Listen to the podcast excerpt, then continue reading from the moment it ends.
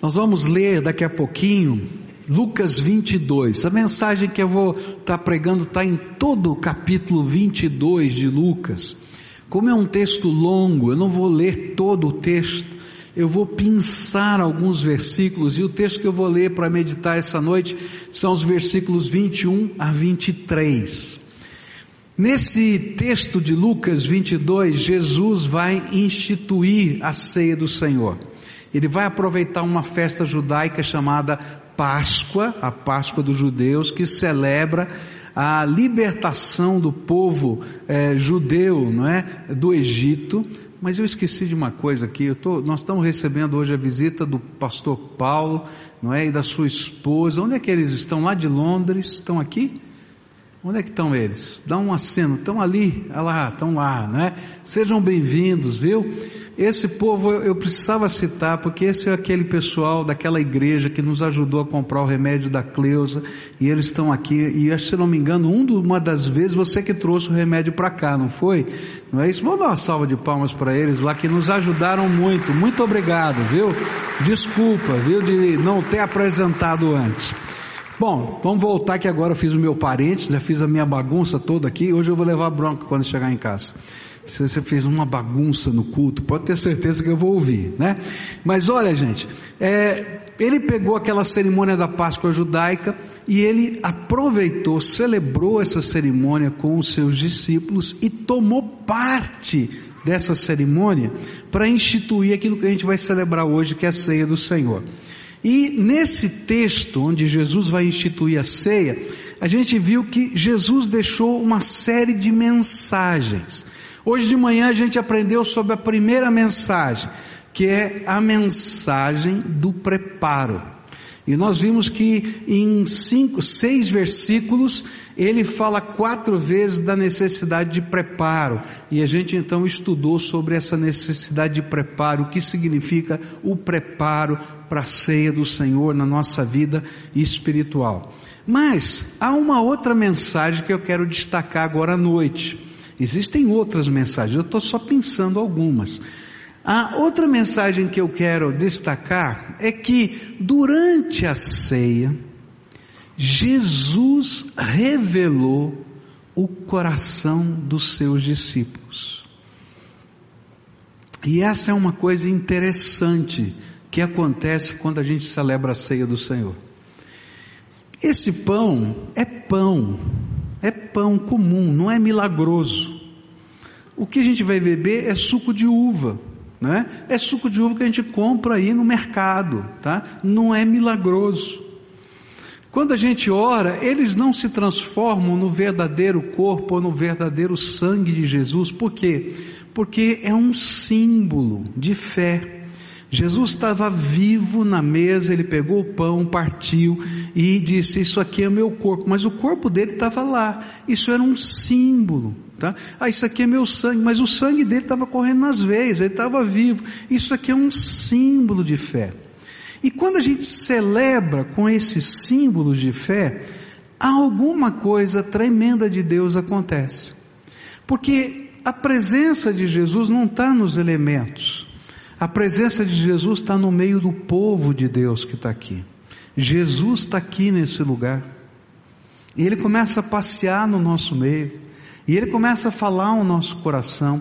E nesse tempo de introspecção, de reflexão, como a gente estudou hoje de manhã, a gente vai ouvir o que Deus está vendo no nosso coração. E a gente vai perceber que Jesus vai tomar três situações que estavam acontecendo naquele instante, naquela celebração, para revelar o coração das pessoas. E muito provavelmente, hoje, Deus vai usar alguma coisa, alguma situação, alguma palavra, alguma música, algum olhar, alguma cena, e de repente o Espírito de Deus vai revelar para você o que Deus está vendo no seu coração. Porque essa é uma das mensagens da ceia. Deus não está olhando apenas para os rituais, Jesus não está olhando apenas para os rituais, Ele está olhando para o seu coração. E Ele está prestando atenção no meu e no seu coração. Então, qual é a mensagem que Jesus quer nos falar a respeito do nosso próprio coração? Vamos ver aqui os exemplos que Jesus colocou aqui nesse texto. Versículos 21, 22 e 23 do capítulo 22 do livro de Lucas, tá? Então lá, pessoal da lá da, da comunicação, se pudesse colocar isso para mim, no ponto 6, versículos 21, 22 e 23, estão perdidos lá, então você vai ter que seguir a Bíblia aqui, tá? Diz assim a palavra do Senhor: Mas eis que a mão daquele que vai me trair está com a minha sobre a mesa. O filho do homem vai como foi determinados, mas ai daquele que o trair. E eles começaram a perguntar entre si: qual deles iria fazer aquilo? Bom, você já sabe de quem ele está falando aqui, né? Sabe de quem ele está falando? De quem? Fala para a pessoa que está do teu lado que ele não sabe ainda. De quem que ele está falando aqui? Judas. Você imagina a cena. Eles estão num jantar, celebração da Páscoa. Jesus está explicando para os seus discípulos que essa ia ser a última vez que ele estaria com eles, que ele nunca mais beberia do suco dessa vide, da videira, até que ele voltasse de novo, que ele nunca mais comeria desse pão. Ele acabou de falar essas coisas no texto, você acompanhar, você vai ver que está nessa sequência. E aí eles estão lá comendo, não estão entendendo muito bem. Se você lê o Evangelho de João, tá? A partir do capítulo 14, você vai perceber que essa conversa que aparece em João 14 em diante foi a conversa que aconteceu naquele jantar. Então, João anotou lá a conversa, o que que Jesus ensinou, ele está ensinando isso, mas no meio dessa conversa toda ele diz assim: olha, mas tem um problema. Tem uma pessoa que está aqui comigo, que está colocando a mão no pão junto comigo, que está bebendo desse cálice junto comigo, que está comendo aqui comigo, mas que vai me trair essa noite. E se você ler o Evangelho, você vai perceber que nos versículos anteriores, a Bíblia nos fala dos acordos que Judas tinha firmado para entregar Jesus, o lugar, a hora, de que jeito. Estava tudo armado. E com certeza esse era um segredo de Estado.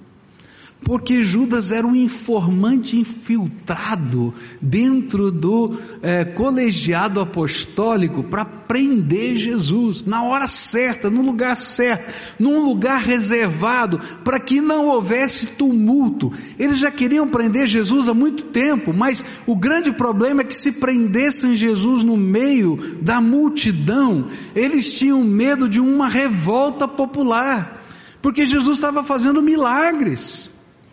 E então eles combinaram com Judas: Judas, não vão pagar as 30 moedas de prata para você, que era um dinheiro razoável, tá? E eles colocaram ali na, na mão eh, de Judas para ele levar a tropa que iria prender Jesus num lugar reservado quando ele tivesse quietinho, para que não houvesse revolta popular. E ele era um infiltrado que estava lá, vendo o que ia acontecer. E Jesus sabia de tudo. E Jesus sabia de tudo, não somente naquela hora. Se você ler o Evangelho de João no capítulo 6, você vai descobrir que Jesus já havia falado para Judas para tomar cuidado com aquilo que estava no coração dele, porque ele iria traí-lo. E essa era a última oportunidade que Jesus estava dando para Judas. Eu sei que vai parecer esquisito o que eu estou falando, tá? Mas Deus é tão bom, tão bom, tão bom. Eu creio nisso, que se Judas tivesse se arrependido, confessado os seus pecados, ele ia ser colhido por Jesus naquela hora. Eu sei que Jesus ia para a cruz do mesmo jeito, tá? Mas Jesus não falou essas coisas para que não houvesse oportunidade, mas ao contrário, para dar oportunidade para Judas. E ele disse: tem alguém aqui que está botando a mão comigo no prato, que está comendo da minha comida, né? E gente, é literal esse botar a mão no prato, porque naquele tempo se comia com a mão. E a gente colocava a mão, pegava, não sei se você já viu alguma família árabe comendo, né? É assim, dessas regiões, tem um prato grande em cima, você mete a mão ali, tira um pouco da comida para você comer e vai comendo com a mão. E ele está dizendo isso, ó, aquele que está botando a mão comigo aqui, está comendo a minha comida. E aí começa um, um, um olhando para o outro, dizendo: O que está acontecendo? Quem? Sou eu, Senhor. Sou eu, Senhor. Bom, nessa estrutura, todo mundo perguntando: Sou eu, Senhor? Se Judas também não perguntasse, ia ficar na cara. E ele, com a maior cara de pau, diz assim: Sou eu, Senhor. Eu imagino, bom, eu não sei. Jesus é Jesus, né? Eu estou pensando com cabeça de italiano, porque se perguntasse se sou eu, Senhor, naquela hora o sangue italiano ia subir, né? Dizer, claro que é você, o cara de pau. Não é verdade? Porque ele sabia de todas as coisas. Mas nessa história que é verdade, que aconteceu, tem algumas coisas que a gente precisa pensar um pouquinho para a gente. Cada vez que a gente celebra a ceia do Senhor, Deus nos dá uma oportunidade e Ele nos convida a quebrar qualquer acordo que tenhamos feito com o inimigo. Porque às vezes, queridos, a gente vai vivendo a vida cristã e está no meio do colegiado dos servos de Deus e se assenta à mesa do Senhor, como essa aqui da ceia, e lá fora está fazendo acordos com o inimigo. E os acordos com o inimigo são muito sutis. E quando a gente vê, a gente está envolvido. Eu quando começo a ver esses noticiários, né, sobre a Operação Lava Jato, sobre essa, essa coisa tão, tão sórdida que está acontecendo aí, que faz muito tempo que tem acontecido no Brasil, mas que hoje está vindo à tona, e eu escuto aquelas pessoas falarem, é, fica um negócio tão estranho, né? Gente que não precisa, gente. Bilionários fazendo acordos sórdidos. Não, porque esse é o jeitão, essa é a maneira. Se a gente não fizer essas coisas, não funciona, é assim que funciona. Mas são acordos sórdidos. E não importa quais sejam as razões que nos envolvam nos acordos sórdidos desse tempo, nós estamos metendo a mão na mesa do Senhor e o Senhor revela para a gente: para com isso, que isso não é coisa minha. Para com isso, porque eu não tenho parte nesse assunto. Não vive desse jeito, porque viver desse jeito é trair os valores da fé que você abraçou em Cristo Jesus. E sabe o que é pior? É que a gente vem às vezes para uma cerimônia como essa, na mesma cara de pau de Judas. E quando o Espírito Santo começa a tocar o nosso coração, a gente faz igualzinho a Judas. Será que sou eu, Senhor? Ele começa a dizer: Olha, é você. Olha como você está falando aí, olha como você está vivendo, olha o jeitão como, o seu testemunho é demonstrado nas portas fechadas da vida. Há pessoas que dão um mau testemunho a portas abertas. Mas a gente, como Judas, que dá um péssimo testemunho a portas fechadas, nos esconderijos da vida. E a gente se esquece que não há lugar na face da terra que a gente possa se esconder do Deus Todo-Poderoso. Eu me lembro, já contei isso para vocês, de um jovem, não é? Que estava num motel com uma moça e Deus tocou o coração do meu filho, ele ficou muito angustiado, preocupado com esse menino e começou a ligar e ligar insistentemente, ligar, ligar. E ele não atendia o telefone, mas ele não parava de ligar, ligar. E quando ele atendeu o telefone, oi pastor, tudo bem? A primeira coisa, onde você está? Aí o cara ficou gelado, porque Deus me mandou ligar para você agora. O que está acontecendo na tua vida? E o moço tremeu do outro lado e disse assim: Eu estou num motel com uma moça, sai daí agora, porque Deus não quer você nesse lugar. Deus não precisava mandar o meu filho ligar, e nem o meu filho sabia o que estava acontecendo, mas Deus tinha um propósito na vida daquele moço para dizer que Deus está vendo. E não importa quão fechadas sejam as portas e quão secretos sejam os acordos, Deus está olhando aquilo como uma traição do pacto, uma traição dos valores de fé que Ele um dia pagou com o sangue dele para que pudessem ser firmados conosco. Por isso, quando a gente se reúne aqui a essa mesa, essa história volta à tona. Mas ela não volta à tona como Judas. Ela volta à tona como Pascoal, como Antônio, como João, como Pedro. E nessa hora o Espírito de Deus começa a nos mostrar quem nós somos. O que está dentro do nosso coração, no segredo da nossa vida. Não estou falando da vida pública, eu estou falando da vida privada e ainda a mais privada de todas.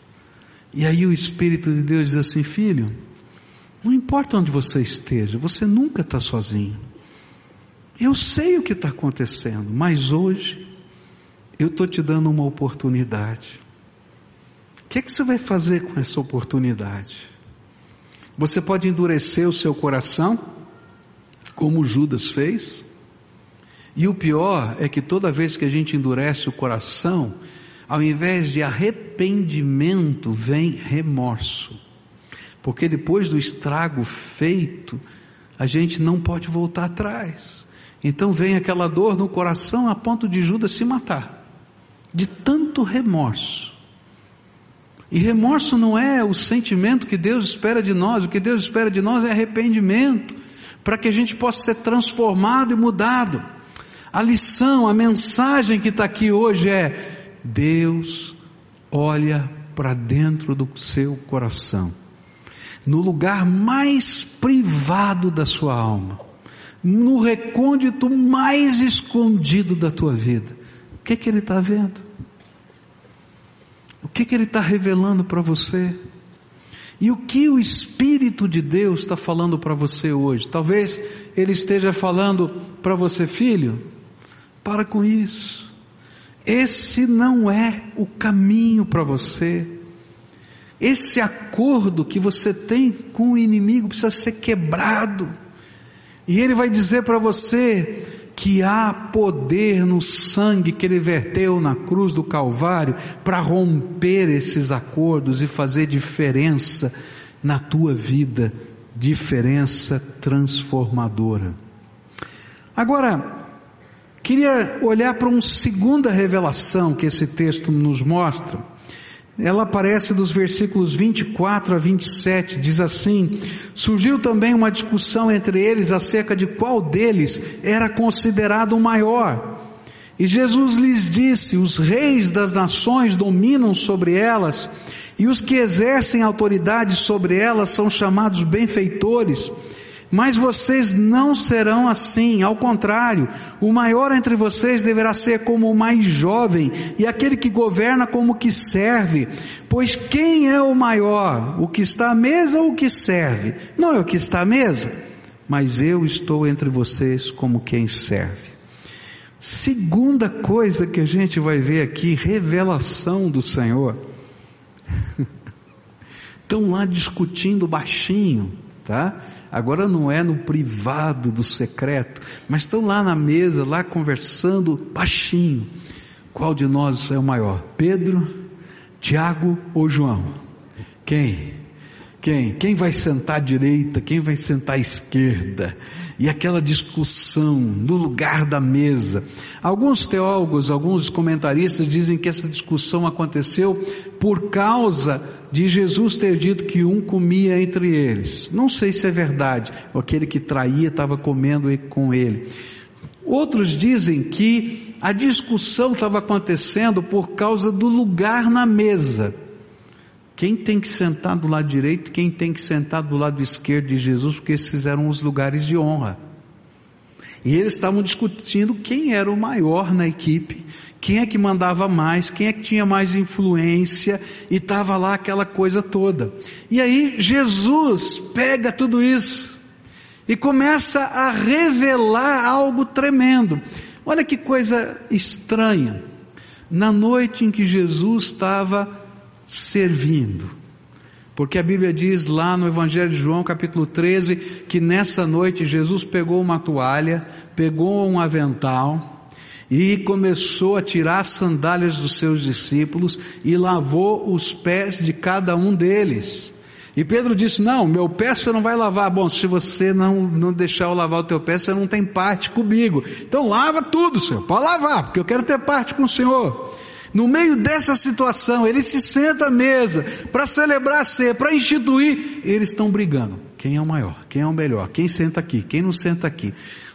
Parece igreja. Você já viu? Eu já vi umas coisas interessantes na igreja. Eu vi outro dia uma pessoa chegar, tinha uma pessoa sentada na, na poltrona e a pessoa parou do lado assim, e a pessoa olhou para ela e disse assim: Pois não, esse é o meu lugar. Como? Não, esse é o meu lugar. Eu sento aqui todo domingo. Faz favor de mudar de banco. É interessante, né? Você já viu os negócios desses? Eu já vi. Já vi de tudo em igreja. Tudo. Que você pode imaginar. Né? Ou então, aquela coisa assim de quem é que manda. Afinal de contas, eu fui eleito para representar um grupo de pessoas. Foi coisa nenhuma. Você está aqui para representar Jesus, para fazer a obra de Deus. Não tem lugar. Nós somos servos. E aí Jesus diz assim: quem é o mais importante? Não é o que senta à mesa? Eu estou aqui sentado na mesa, eu sou o mais importante, mas eu cheguei aqui como servo. E aí Jesus vai revelar como às vezes os aspectos mundanos da filosofia, do jeito de viver nessa terra, estão intermeados no nosso coração. E Jesus queria que eles entendessem que quando a gente serve a Deus, a gente serve com o coração humilde de um escravo, de um servo. E essa não era a primeira vez que isso acontecia no meio deles. Lucas 9, versículos 46 a 48 diz assim: E suscitou-se entre eles uma discussão sobre qual deles seria o maior. Mas Jesus, percebendo o pensamento de seus corações, tomou uma criança, pô-la junto de si e disse-lhes: Qualquer que receber essa criança em meu nome, a mim me recebe, e qualquer que me receber a mim, recebe aquele que me enviou, pois aquele que entre vós todos é o menor, esse é grande.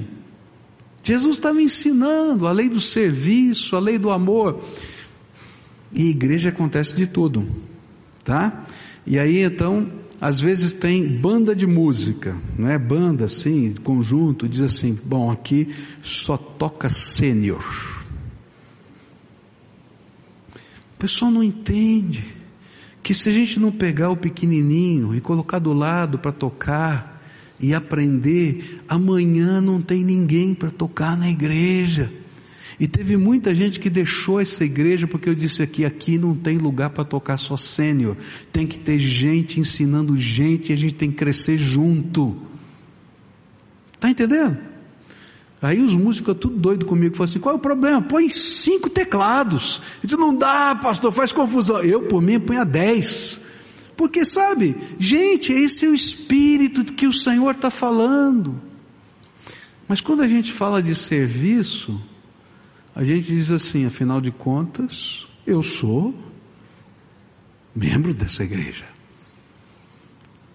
Quem já trabalhou no estacionamento aqui da igreja? Alguns, né?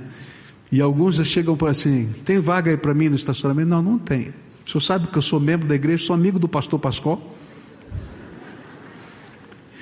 Não, mas não tem, está lotado. Assim, então eu vou falar, me dá o seu nome que eu vou pedir para ele despedir você. Esquece que é o irmão dele que está lá, voluntário. Não é maluco isso? Era isso que estava acontecendo na ceia. Mas o que Jesus está revelando para a gente? É que quando a gente chega na presença de Deus, não tem grande nem pequeno rico nem pobre, universitário, doutor, sabe o que tem? Pecadores que carecem da graça de Deus. Só isso. E que atitude que Deus está esperando dos seus filhos é a mesma atitude que Jesus teve de ter prazer, de servir e de abençoar. Querido, eu queria desafiar você a um dia trabalhar lá fora, nesse frio, no estacionamento. A um dia tá, quem sabe, na introdução da igreja. A um dia, quem sabe, estar tá lá na cantina, por sinal, hoje não tem cantina, né? O que, que aconteceu hoje? Problema no fogão. Puxa vida, hein? Tá bom, mas não tem cantina, tá? Mas você pode trabalhar na cantina. A gente pode fazer tanta coisa simples no reino de Deus. Pode vir servir sopa para os pobres aqui. Nós estamos no inverno aqui, estamos fazendo uma campanha. Todo dia fazemos sopa para os pobres. O que Jesus está ensinando é que a atitude de dono do mundo, de orgulhoso, Deus resiste. A palavra de Deus que Deus diz que Deus resiste ao soberbo mas ele exalta o humilde. Quando foi a última vez que você serviu?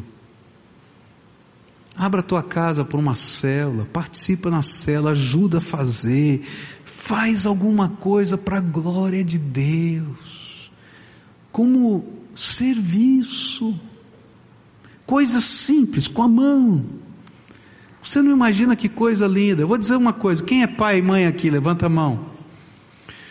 Se tem uma coisa que ensina valores do reino de Deus para os seus filhos, é você servir a Deus junto com seus filhos.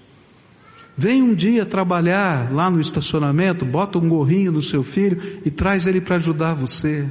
Ele nunca mais vai esquecer o dia que ele trabalhou no estacionamento. O dia que você for para a cantina, bota lá a touca, aquela touca é horrível, é horrível, né? Fala a verdade, né? é coisa feia, mas precisa dela. Põe lá aquela toquinha, entra lá dentro e ajuda. Gente, isso nunca mais sai da cabeça. Vai lá entregar uma cesta básica, vai lá servir. Não tem ensino mais profundo do que fazer a obra de Deus simples com os nossos queridos. Porque o Evangelho deixa de ser uma teoria e passa a ser uma ação prática no reino de Deus. Às vezes Jesus está passando no nosso meio e ele está dizendo assim, orgulhoso, baixa a bola aí, baixa o nariz, teu nariz está empinado demais. Eu sou o Senhor. Vesti a toalha, peguei a toalha, vesti o avental e lavei os pés dos discípulos. E vocês estão brigando para saber quem é o maior? Está entendendo? Terceira e última revelação que Jesus nos mostra aqui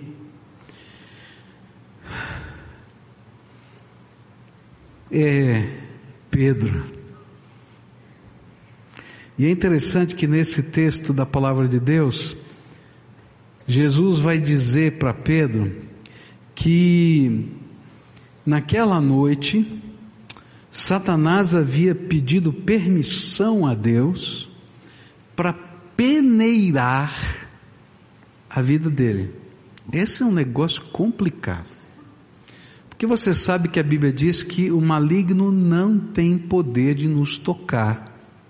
Porque a gente tem esse selo da graça de Deus. A palavra de Deus é muito forte, fala que ele levantou a nossa volta, né? Uma muralha de fogo.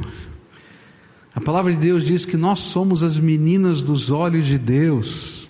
Está lá no profeta Zacarias. Tremendo. Mas Jesus disse para Pedro: Pedro, nessa noite, Satanás pediu permissão para peneirar você como se peneira o trigo. E o pior é que você não vai passar no teste.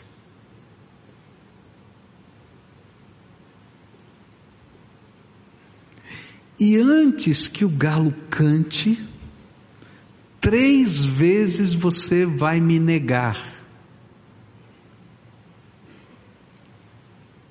E aí, ele diz para Pedro assim: Mas quando você se converter,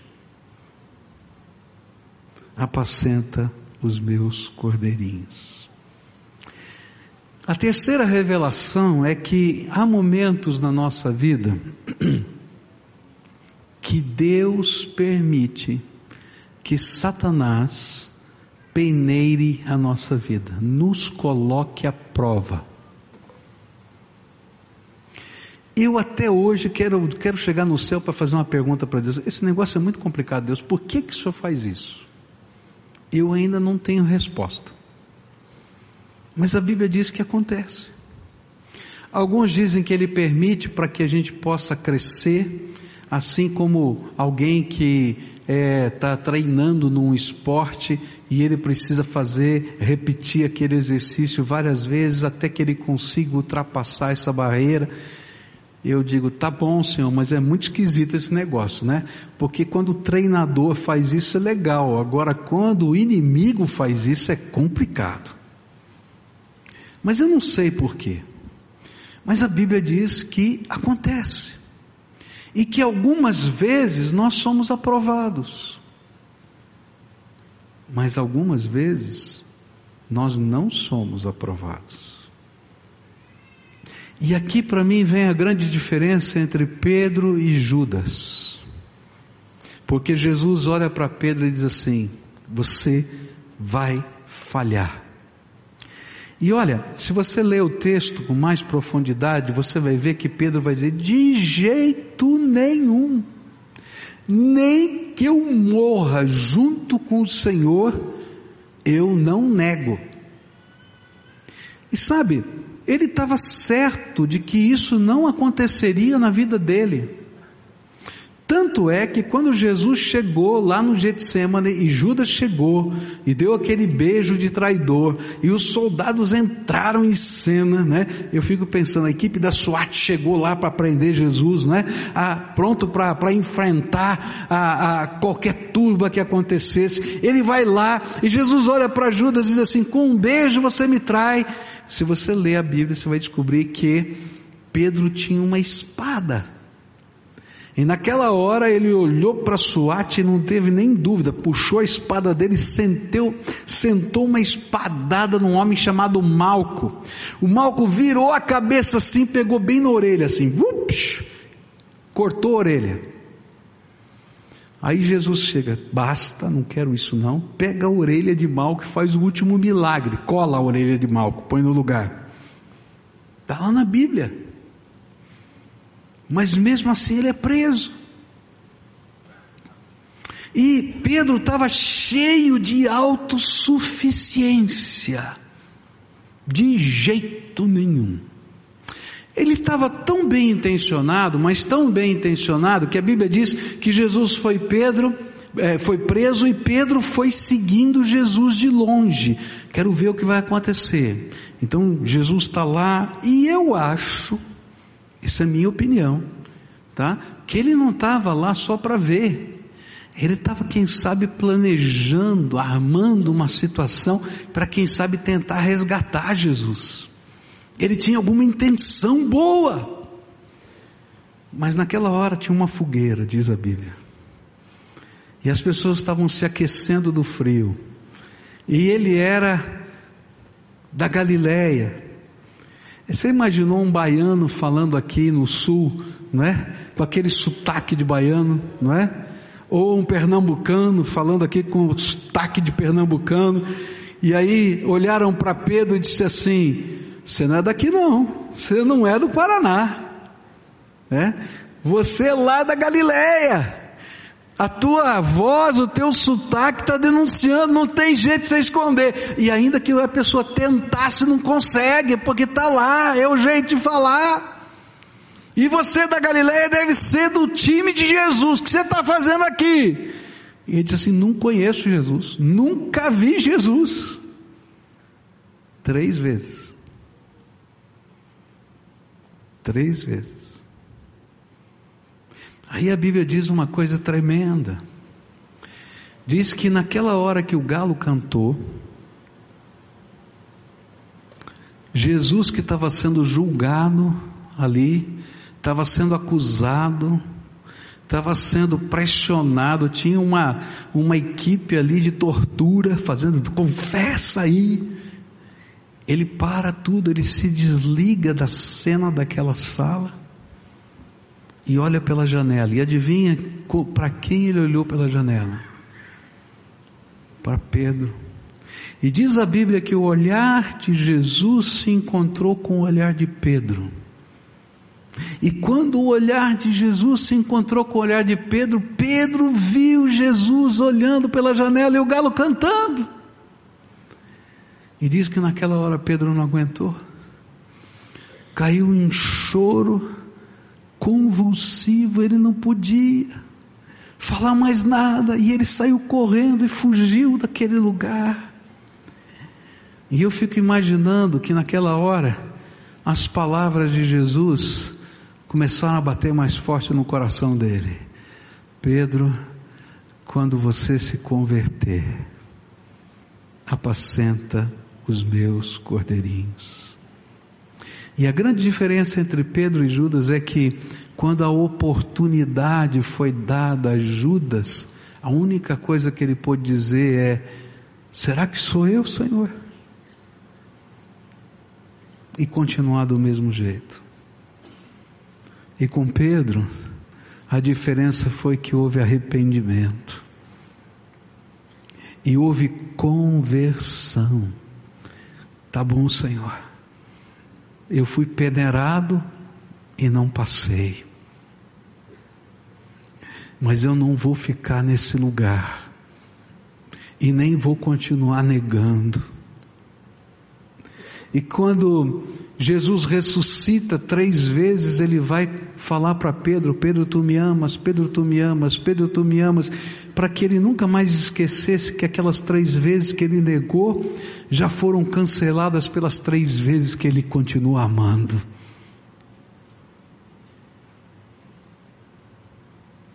E quando chega o final da sua vida, diz a tradição, não está na Bíblia, que Pedro é condenado à morte para ser crucificado. E diz a tradição, diz a história, que ele diz assim: por favor, eu não tenho o direito de ser crucificado como Jesus foi, porque eu o neguei três vezes, então me crucifica de cabeça para baixo. E sabe o que significa isso? É que a crucificação, a pessoa não morria porque os cravos machucavam ou sangravam, mas é porque ele precisava fazer força com os seus pés para poder levantar-se, para o diafragma funcionar. E se você for crucificado de cabeça para baixo, é o contrário, você tem que fazer força com as mãos. E você vai cansar muito mais rápido. Mas mesmo assim ele disse: eu amo o meu Senhor e aprendi a minha lição, e vou servi-lo e honrá-lo com a minha vida e na minha morte. A terceira mensagem que Jesus deixou para a gente é que Alguns lá no secreto se escondem, os pecados não são públicos e nunca podem ser tratados, porque traem Jesus e ficam no esconderijo da sua privacidade. E Deus não pode tratar. Ele fala, ele revela, ele toca e a gente não responde.